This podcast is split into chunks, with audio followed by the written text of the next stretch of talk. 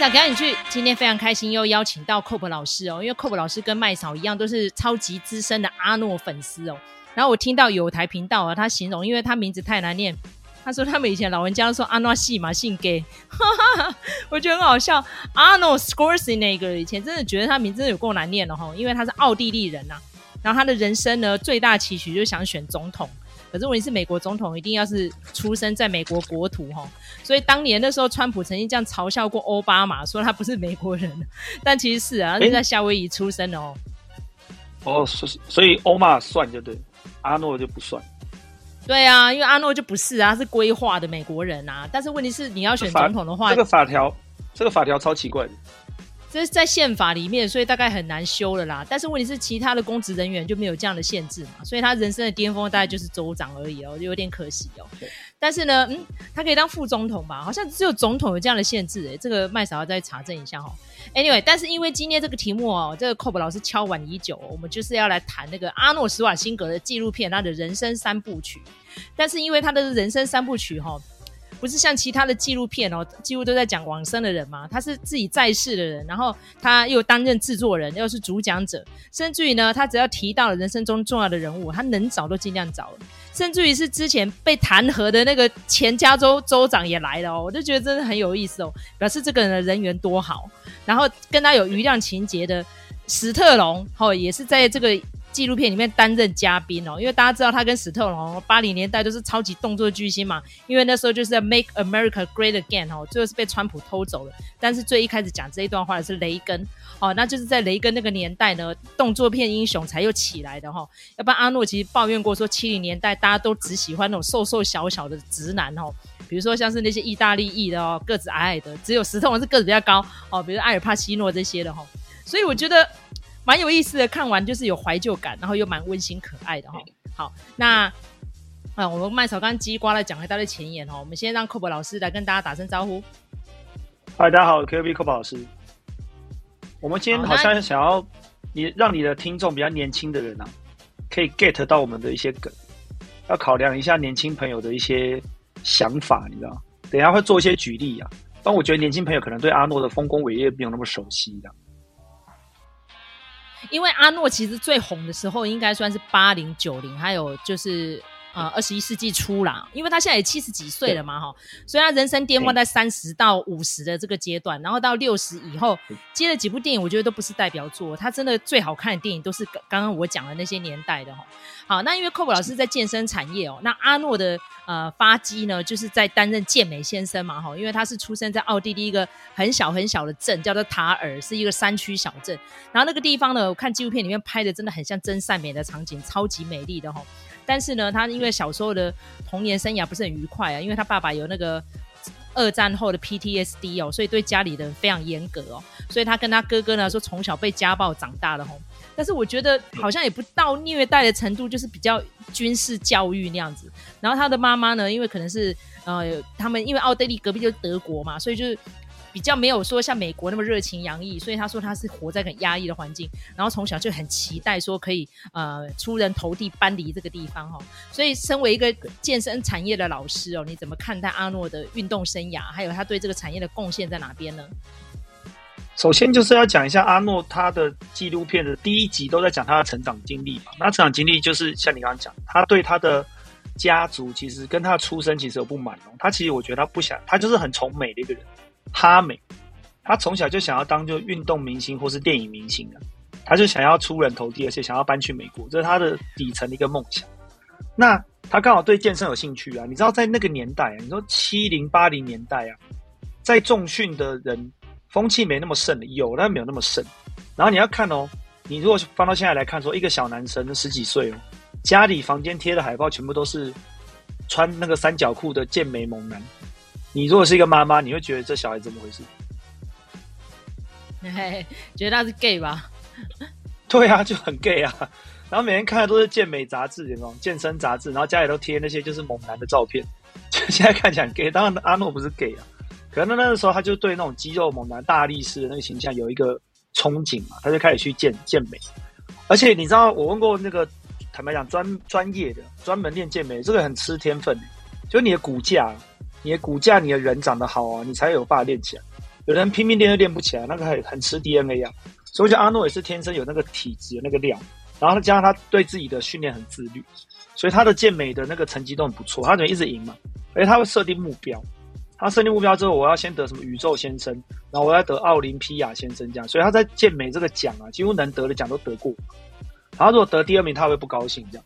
所以你就看整个纪录片第一集都在讲他怎么奋斗，可是奋斗重点来了，他因为越比越厉害嘛，所以要从那个奥地利搬到德国嘛。后来从德国搬到美国，然后在美国走红之后，等于全世界都知道说哦健美圈有这号人物。可是你要想，是当年的美国这种健美的风气其实没有那么盛行，因为像现在的台湾呢、啊，我坦白讲，你现在台湾你会去关心那个什么全国健美冠军是谁吗？不会嘛，除非这个冠军跑去超商发酒疯，对吧？不然你不会，你不会关心这是谁，你不会关心谁得健美冠军啊。那、美国也是一样，就是有小部分人在玩这个东西。可是我觉得阿诺厉害就在啊，他善用一些行销的手法，让健美。这件事情变成很多人知道，然后他让一些年轻人会崇拜他，然后也上很多电视，而且他上电视不是那种穿的很少，而是穿西装，正正常常的，然后去宣传说这运动很棒啊，然后然后他的形象又很可爱，他讲话有口音嘛，很好笑，可他人很亲切。那你知道美国人喜欢这个讲这个人物啊，喜欢这号人物，他们就会喜欢这个健美文化，然后他又跟很多很懂商业的人合作，所以他在美国就开健身房啊。你现在看那个 Go Gym。过去就是金牌健身了。其实最早的老板就是跟他合作的老板。那甚至我坦白讲，台湾的 World Gym 也是啊，因为 World Gym 最早开始是跟美国的 Go Gym 等于有点像买他的品牌就对了。所以说，你说阿诺这个人，他所开的相关的产业啊，他影响全世界。因为那时候他们健身房一开啊，美国很多人学他开嘛，还一堆加盟店什么，或者有买他版权的人，很多很多这种这种关系企业。所以阿诺对于整个全美国的健身房产业是非常有贡献。我都讲，就是今天才有两个两个怎么样，祖师爷呀、啊。所以说，如果大家拜拜要拜两个人，第一个是阿诺，因为他把健美整个产业带起来；第二个就是曾方达。曾方达我怕年轻朋友不知道，曾方达也是电影演员嘛。曾方达就是那个有氧健康操的教母，他是因为他的明星的知名度，然后把有氧产业整个带起来。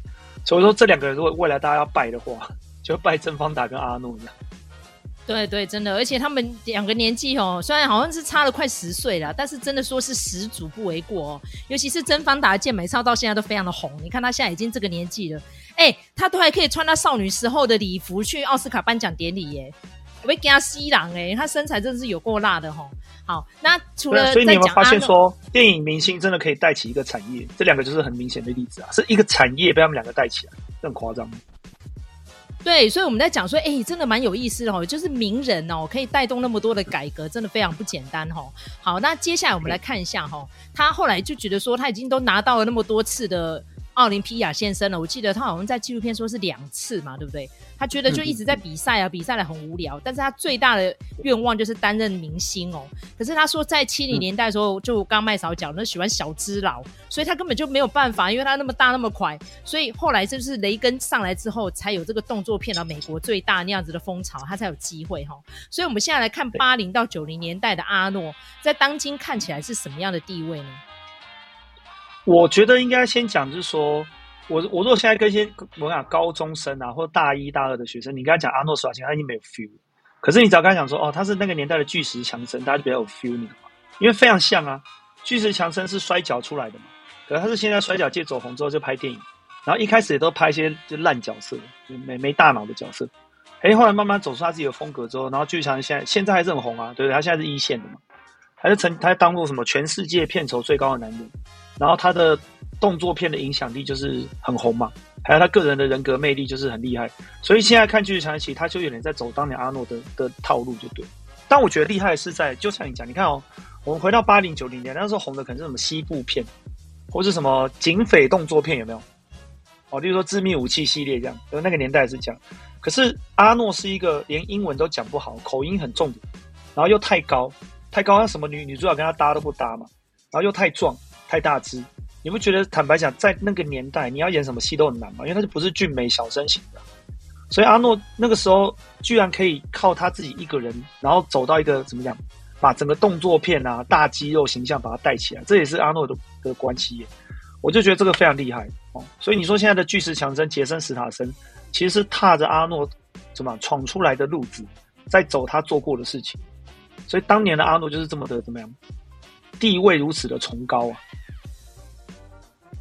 所以我觉得很不简单啊！里面有提到那时候史特龙都要被人家揍得半死啊，因为你看洛基呀、啊，跟那个兰波，但是阿诺没有诶、他就所向披靡，甚至于到最后他演 Killing Machine 哦，就是，哎，因为 Cobb 老师给我的一道题目就是说我要讲出我最喜欢的三部阿诺电影哦，因为其实我真的每一部都看过、哦，连他最后拍的鸟鸟的戏我都看过哈、哦。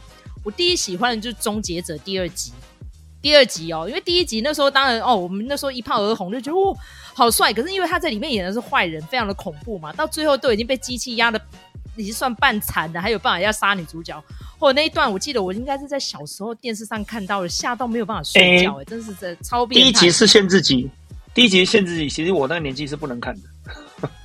对，然后后来因为电视上一直在重播嘛，哇，真的是被吓到一整个魂不附体哦。那第二集呢？我记得我们是去戏院看的，我那时候是一九九一年还是九二年？哇，好，真的爱的不得了。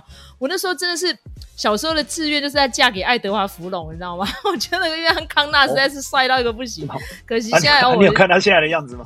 岁月如梭，不但中广，而且还缺门牙哦！怎么会变成这个样子？实在是超幻灭了哈！可是他当年真是俊美到不行，而且他就是翘课去打电动，被制片人找到的。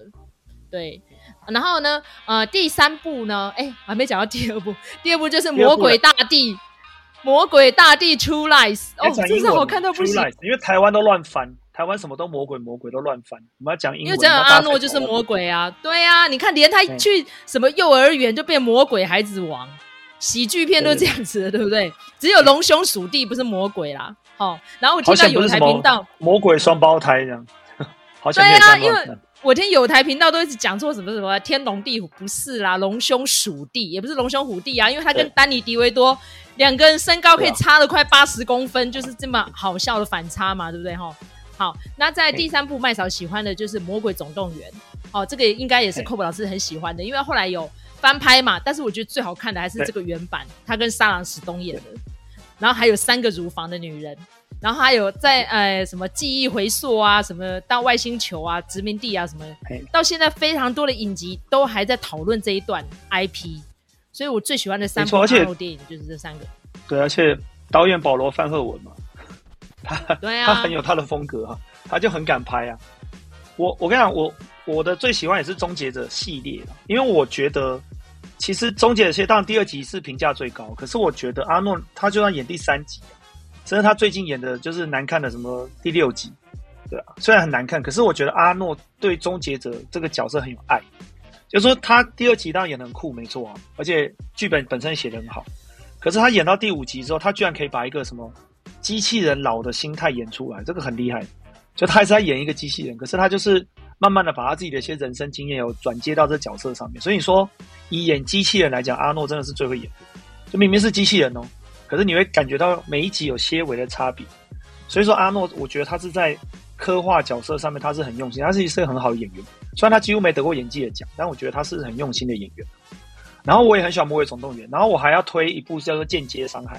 那个时候他已经在走下坡了，可是我很喜欢间接上，因为他就讲他的什么妻子、小孩都被那个恐怖分子给害死了，然后政府都不作为，然后就靠自己一个人，然后杀到那个什么恐怖分子的基地，然后把他们全部干光光，这样就是那种很扯啦，是很扯没错，可是那种平民老百姓，然后一个人这样子杀到这个敌军敌方总部这样，然后去报仇这样，我觉得那个也很好看。然后其实我也很喜欢有一部片叫做那个。魔鬼末日吧？哦，魔鬼末日，我正要讲，对，好好看，哦。那个撒撒旦撒旦复活的那个，哦，那个很好看，对，嗯，他那部也很好，哦，他演一个失忆的警察，有没有？对，然后就牺牲自己为了救女主角，这样。我记得我哭了半死，哎，因为那个真的不只是感人，尤其是他那个特效好厉害，就是撒旦在那个教堂里面从地底钻出来，因为纪录片就有回顾那一段，哦，我真印象超级深刻的，哎。可是我我记得没错，当年这个好像票房没有那么好，对不对？因为这部片，我觉得第一个是我觉得它跟宗教有太密切相关，可能有人不喜欢。然后再来是我觉得那部片其实有点阴阴沉呢，就是我觉得大家还是喜欢那种嬉嬉闹闹、好笑的动作片。我认为啦，在在那时候的环境氛围，所以你看那个《True Lies》啊，《魔鬼大帝》就很受欢迎嘛，因为它就很好笑，有没有？动作喜剧的扛把子，那个时候真的就是阿诺啦，因为他说他其实最早他就是发现那个魔鬼克星的制片人跟他一起在滑雪，他就跟他说：“哎、欸，你觉得我们来合作个喜剧片怎么样？”然后两个在那边就互打互闹，就跑出来龙兄鼠弟的剧本啊。然后来魔鬼二世啊，就变成史上第一个怀孕的男人。我记得那一年票房也很不错哈，他跟那个没错，对啊，对，艾玛汤普逊演的，对，对。然后我我觉得阿诺阿诺其实有做一件事情哦，嗯、你有发现吗？就是说，身为一个演员嘛，他知道自己演什么戏观众爱看，可是他很敢去改变戏路。我们现在虽然觉得啊没差啊，什么动作，例如说我们现在看巨石强森演喜剧片，觉得没什么，习惯了。然后我们可能看。看很多谁哦，汤姆克鲁斯演喜剧片啊，习惯了。可是你要想的是，当年阿诺是走了一个硬汉路线，他是肌肉猛男硬汉，突然说要去拍喜剧片，然后觉得神经病，这绝对会赔钱的嘛。你那种片商怎么敢给他拍啊？因为那个时候他的形象很固定。可是我觉得阿诺不是，他对自己很有规划，他会觉得说，我就不要再演肌肉棒子，我要去演喜剧。然后片商可能给他条件交换说啊，你喜剧没错，可是可能第三幕要来个动作片，有没有？你会发现这些喜剧第三幕都还是要来开个枪啊。然后来了刺激的事件，这样还是会有，可是他还是还是很敢的。我觉得，就是他不会让自己定型啊。我觉得一个演员来讲，有这种想法是很不错的，而且他都赌对了。他说转型也都成功了，也没有失败啊。他在九零年代就是演什么都会卖座，很厉害。比如说，他说他人生的污点是什么？他是最后魔鬼英雄，但是我觉得最后魔鬼英雄蛮好看的啊。他为什么那么讨厌票房污点？票房对啊，对啦。但但是我觉得蛮有梗的啊，尤其是他里面还提到什么？提到诶诶，终结者到最后，因为他在他自己演动作明星嘛，所以他们就回去录影带店，就终结者变成史特龙演的。对对对，那个那梗很好笑。他里面讲他说，他总统总统是谁？雷根，雷根不是演员吗？那他是来开玩笑的嘛？嘿，然后雷根是演员，是回到未来的梗啦。不过后来蛮好笑，我记得后来史特龙跟山卓布拉克演的那个叫什么？哎，那个那个 Demolition Man 啊，对对对，就是什么判官的那个嘛，对啊，不是不是判官，没有是 Judgment Day 啊，是那个他跟卫斯理史莱普那个，就是他演一个被冰冻的警察嘛。对，因为他里面有跑出什么？他说呃，史瓦辛格总统纪念图书馆。对，然后 超级战警啦！那时候台湾的翻译都好奇怪，我只记得他是 Demolition Man 哦，哦，所以我觉得阿诺跟史特龙两个人的梗哦，真的超级多的，很好笑哦。那寇普老师，而且他们那时候已经和好了。他们那时候已经合作在开那个好莱坞星球餐厅，已经是好。其实没有没有吵架过啦，只是片商故意在那边弄得像鱼样情节哈。那我们讲到这个 casting 的笑话哈，那个 Cope 老师的跟大家讲一下，因为那个终结者的缔造者是谁？就是詹姆斯科麦隆嘛。那詹姆斯科麦隆就铁达尼号啊、阿凡达哈，他最早最早的成名作，第一部票房让他可以拿到扛把子的就是终结者哈。好，我们来提一下那时候选角的趣事吧。选角本来就是要找 O.J. Simpson 啊。哎、其实我不知道，我是没有看橄榄球，因为 O.J. Simpson 好像那时候因为打橄榄球非常红，对。所以那时候想就是说，终结者这个角色找 O.J. Simpson 来演。那我怕年轻朋友不知道，O.J. Simpson 最有名就是因为他涉嫌杀妻嘛，有没有？然后阿诺自己也开玩笑啊，就说他们本来要找 O.J. Simpson 来演这个残忍的杀人机器这样，然后自己在那边笑，有没有？阿诺讲到这自己在那边笑这样，这个真的要懂 O.J. Simpson 的。那个法律事件的梗才会知道嘛？麦嫂来补充一下，他说，呃，片商那时候找他来的时候呢，科麦隆就一直觉得格格不入，因为很难把他想象成一个 killing machine。然后我那时候看到这一段，我笑到一个不行哦。所以 阿诺自己也在那边耍冷哦。其实阿诺在这个纪录片里面哦，就是抽着他的雪茄烟，一直在回顾以前的搞笑事迹哦，真的蛮好玩的哦。好，那接下来呢，这是第三部曲哦，那个。Title 叫 American 哦，他说他最大的目标就是变成美国人，欸、所以他说他人生的大转捩哦，就是宣誓加入美国籍的时候，他那个感动到眼泪都快掉下来了哈。好，那他为什么决定要在演艺生涯最高峰的时候参选美国州长呢？呃，加州的州长。我我我我自己，他其实没有讲得很明白，可是我自己分析呀、啊，因为阿诺，你看嘛，像刚刚讲最后魔鬼英雄票房惨惨跌嘛，就是赔本的嘛，等于说阿诺开始发现说。他他虽然也演喜剧片，也演动作片，可是他已经发现说他的戏路已经被局限。例如说阿诺就可能不能去演那种什么文艺爱情片，有没有？例如铁达尼号，不可能找阿诺嘛，对。然后是说什么一些新的实验电影什么，可能也请不起阿诺，所以他片酬太高。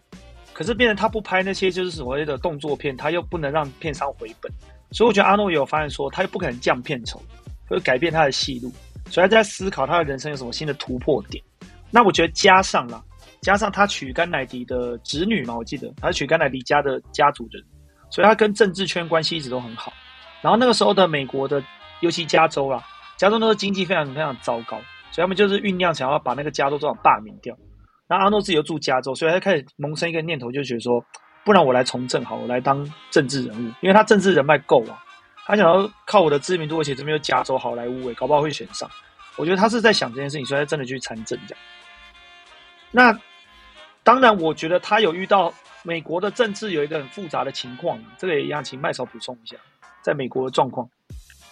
其实那时候美国不止加州的情况很差哦，就是他那时候已经穷到不仅要倒闭了，然后还发生了安龙丑闻案哦，就是因为总部设在德州的安龙公司哦，本来是做民间发电的，然后没有想到是做假账哦，然后为什么会影响到加州？就是因为加州都跟安龙公司他们买电，所以就整个拖垮他们的财政了。然后而且他们很奇怪，他们罢免州长跟选新州长是同一天进行的哦，因为全加州的登记。有案人口是四千五百万人，比全台湾的人口还要多，所以是同一天。如果今天罢免成功的话，那个选上的人就直接就任，这样是这么有趣的现象哦。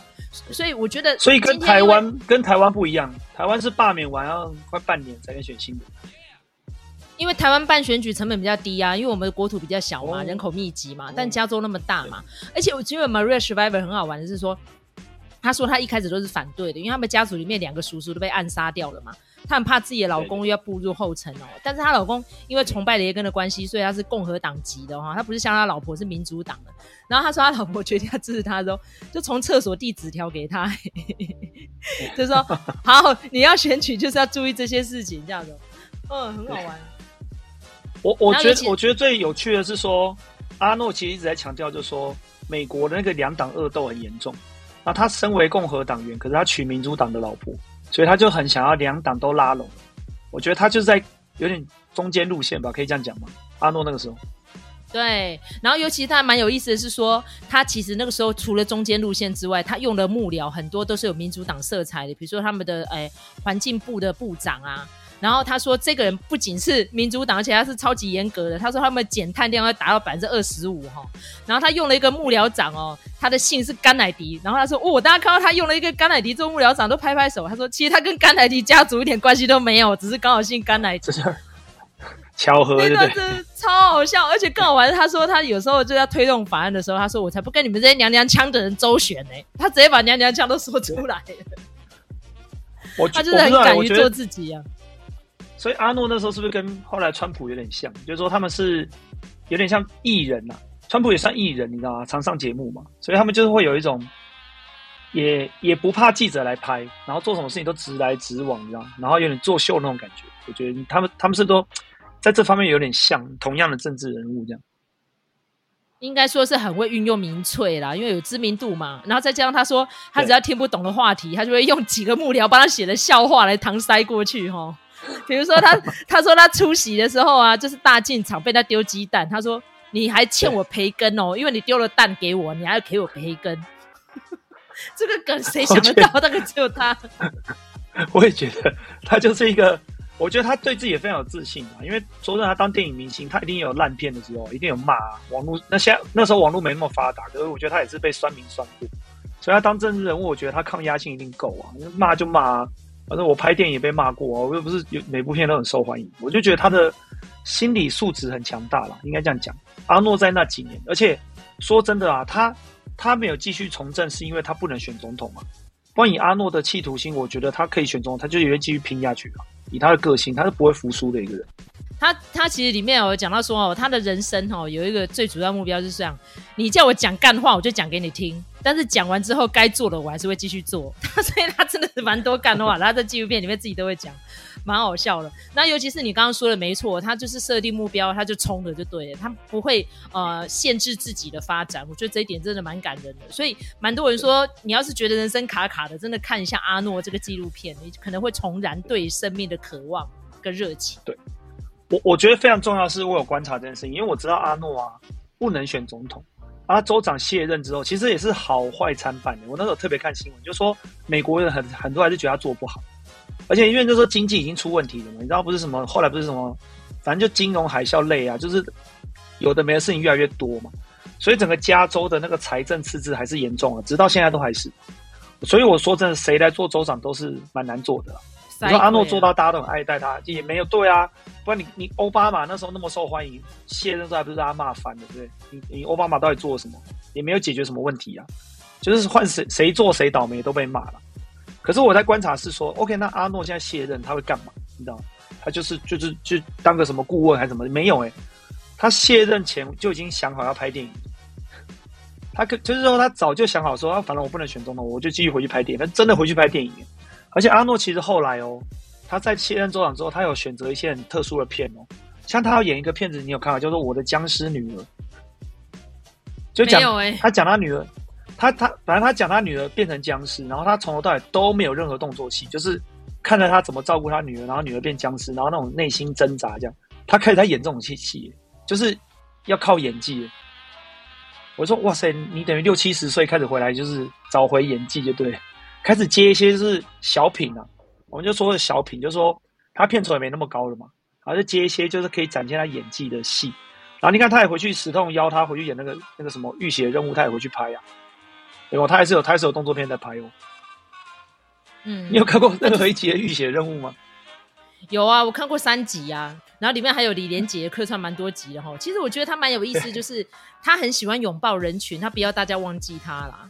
就算是那时候跑出跑出丑闻啊，对不对？他跟女佣生了一个私生子，但是他也是出来坦然面对啊。他说：“我就是做错了啊，我伤害了我的家庭，但是我就是要承认他啊，因为那个儿子真的跟他长得太像。”对，没有他，而且我觉得，哎、欸，他居然在纪录片里面很坦然讲这件事情。他说：“我就做一件错事啊，我跟我的那个女佣嘛，生了一个私生子。”他说：“但是我负起责任，我把他养大啊，而且他对他的私生子很好哦。他私生子还去拍他的那个新的影片的首映会，私生子也有去哦。所以我觉得他不管是离婚，然后私生子，或是他做什么事情，我觉得他就是知道自己是公众人物，坦荡荡。我觉得。然后你知道，如果你上 YouTube 搜寻那个励志演讲，励志演讲，你会看到有一个是阿诺的。阿诺的口才其实非常的好，然后他所有的励志演讲，他都会讲他有一个核心的东西，就是他会有目标。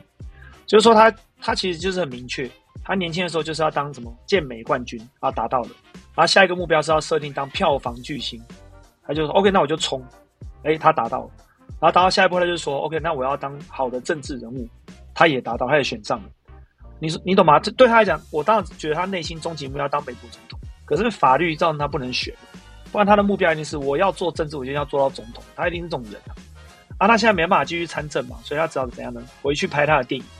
那他，我觉得他现在人生目标改变了。他现在人生目标是说，我呃，有点像最近的哈里逊福特啊。其实我们也可以来聊这个哈里逊福特。你知道哈里逊福特最近在专访，因为他的那个《印第安纳琼斯》上映。然后福伯啊，哈里逊福特八十了吧？他是不是八十岁了？对啊，超过了。有他八对，超过八十岁嘛。然后他就说，我的目标就是继续当演。他说，因为我不喜欢没工作的我。哈里逊福特说，我喜欢有工作时候的我。他说，我喜欢跟人互动。然后在那个剧组中跟大家产生作品，我就快乐。然后八十几岁他说：“我我我只是不演，不继续演印第安纳琼斯。他还在什么影集呀、啊？有没有？漫威也找他演总统啊？他还是继续在在拍片啊？他就说我人生就是只要我活着，我就继续当演员，我我喜欢。那阿诺也一样啊，他就是我活着，我就找事情做。然后我就看这纪录片有够夸张的。阿诺七十五岁嘛，他每天早上起来干嘛？就喂驴子、啊，健身，喂驴子啊？没有没有，他先喂驴子。”他早上先喂驴子，然后帮那个铲大便，然后铲铲大便给镜头看，然后把那个驴子大便清一清之后呢，骑脚踏车，对吧？他骑那种很贵的脚踏车，然后去重训啊，因为他家就有健身房嘛，然后跑去重训训练。训练完之后呢，哎，阿诺还，我先讲重训的，基本上我我是在健身房工作，我常看到年纪大的人重训，可是你跟我说一个七十五岁的阿公啊，他身材维持这样很厉害呢，很厉害。通常七十几岁就是膝盖不行的啊，什么驼背啊、弯腰没有。哎，你仔细看阿诺七十五岁，他那个二头肌还是很大块，胸肌还是很大块。而且啊，重点来了哦，前阵新闻有讲哦，阿诺是全世界最贵的私人教练。来，我给你猜猜看，你知道上他一堂私人教练课要多少美金？要不要来猜一下？啊、呃，一千块美金。哦，绝对不是，绝对绝对多很多很多很多。再讲一堂课而已，哎。对，我跟你讲，新闻有报，因为他有个基慈善基金会，他那他那是办一个活动，叫人家竞标。啊，阿诺教你一堂私人教练课，五百万美金。哦，有没有扯？有没有扯？在做是做慈善啊？对，重点是他把它捐出去了，帮助弱势团体。然后他五百万美金还还捐他自己的车子还是什么？我记得，就是说有一个富豪就真的跑去跟阿诺训练，训练完之后他就把五百万美金捐给慈善，这样你这就有钱人才会上。可是哎，问题是你阿诺还是要拍纪录片嘛？所以你还不是得一个小时，然后教这个有钱人重训，对吧？所以你说阿诺有没有在练？油啊，他也是在练啊。他没事跑健身房，他也是股东嘛，他也是会去啊，这是很厉害。然后再来。阿诺为什么 Netflix 要帮他拍纪录片？因为他最近有一个新工作，你知道是什么？Netflix 找他的新工作，不知道。Netflix 请阿诺当他们整个整个 Netflix 的动作指导顾问，哦，oh. 就说所有 Netflix 出来的动作片都要给阿诺看过的意思吧。我觉得有一点买他的名了，可是我在想他应该真的有在看啊，因为最近他跟那个克里斯汉斯沃嘛，雷神索尔他们有合拍广告片。广告片在讲什么？就是那个惊天营救二，Extraction 叫 Extraction 嘛？对，对。反正惊天营救第二集了，对。然后阿诺就是有看的那个，然后他就说，身为新的那个动作指导总监呢、啊，我给你一些建议，你要第三集怎么拍的？他们就在广告里面搞拿这来搞笑啊。好，然后呢，Cob 老师大推这个夫霸哈，到底好看在哪里？因为我到现在还没有点开过。哦，夫爸，夫爸，哎，我先讲哦，夫爸是 Netflix 的影集嘛。已经确定会有续集了。那我跟你讲，一开始啊，你看《夫爸》，你会觉得是动作片，那你其实会失望，因为阿诺毕竟七十几岁，而且他是七十五岁的人在里面演六十五岁的人，虽然差十岁，可是他演一个快要退休的特务，就对。那你就会有既视感，因为这个片太像《魔鬼大帝》了，太像《True Lies》，就是说他瞒着他的前妻、跟他的女儿、跟他的儿子，他是一个特务。那你就觉得啊，这就是魔鬼大帝啊，而且影集版好像缩水这样。可是我跟你讲，你要看到后来，你就会发现说，这个戏的野心不止如此。他不是要拍动作片，他其实从头到尾都是家庭喜剧。那所以说，你觉得家庭喜剧很有趣的话，你就可以看。因为我觉得他后来他牵扯到议题越来越多。因为第一个是父女情节，因为他对他的女儿很保护，然后他女儿也瞒着他，因为他女儿也是特务嘛，而且还同个部门呢。所以说，女儿有事情瞒着爸爸，爸爸有事情瞒着女儿。然后这是第一个父女情节，然后第二个是他跟他前妻的关系，因为他一直觉得他可以退休后把前妻追回来，可是前妻其实已经有新的男朋友了，所以这是第二个问题，就是有点三角恋情，老人的三角恋情。然后第三个是什么呢？他的女儿，他女儿有一个未婚夫，可是女儿同时在职场，就是在那个 CIA，在职场跟男同事也搞暧昧，又是一个三角关系。然后这个女儿就必须要在怎么讲，很普通生活的。未婚夫跟职场的帅哥特务中选择，那我觉得这一段也很有意思哦，就是他拍的很有意思。然后甚至他们的工作伙伴中有一个是 T，就是是女同志。那女同志呢，你就觉得她只是出来搞笑的，也没有哦。她其实有探测到这个女同志小时候是被父亲虐待，然后造成她的个性为什么会变成这样，而她现在怎么看这些人的冲突。然后有时候就突然就冒出一些金句，就是说你们妇女够了吧？你们应该怎样，应该怎样。然后讲的一些话，我觉得是很有道理。所以我觉得这个片子也知道他的问题，就是说他规模不可能像电影这么厉害，而且阿诺也老了，不可能打打戏，不可能那么精彩。所以他在里面塞入了很多所谓的父子情节、父女情节，然后然后那个什么职场暧昧啊，还有很多家庭的东西，通通塞在里面。然后选角也选得不错，所以你会觉得里面的角色都很可爱。所以看到后来，我是很喜欢这个片子，因为我觉得里面的角色都很可爱，就连反派都很可爱。反派也有他的原则在，然后你看反派也不会觉得他是完全的坏人，就反派也有所谓的父子情节啊。那我就觉得说，从这个角度来看《夫爸》，你就把它当家庭喜剧，我觉得是表现非常好的，就大推啊，我很推，要看。好，今天非常谢谢 Cob 老师哈、哦，用这个短短的半个多小时跟大家分享哦，他眼中的阿诺施瓦辛格哦，那再加上一些麦嫂之前观影的经验哈、哦，希望大家喜欢。好，我们下次再见喽，谢谢 Cob 老师，拜拜。谢谢大家，拜拜。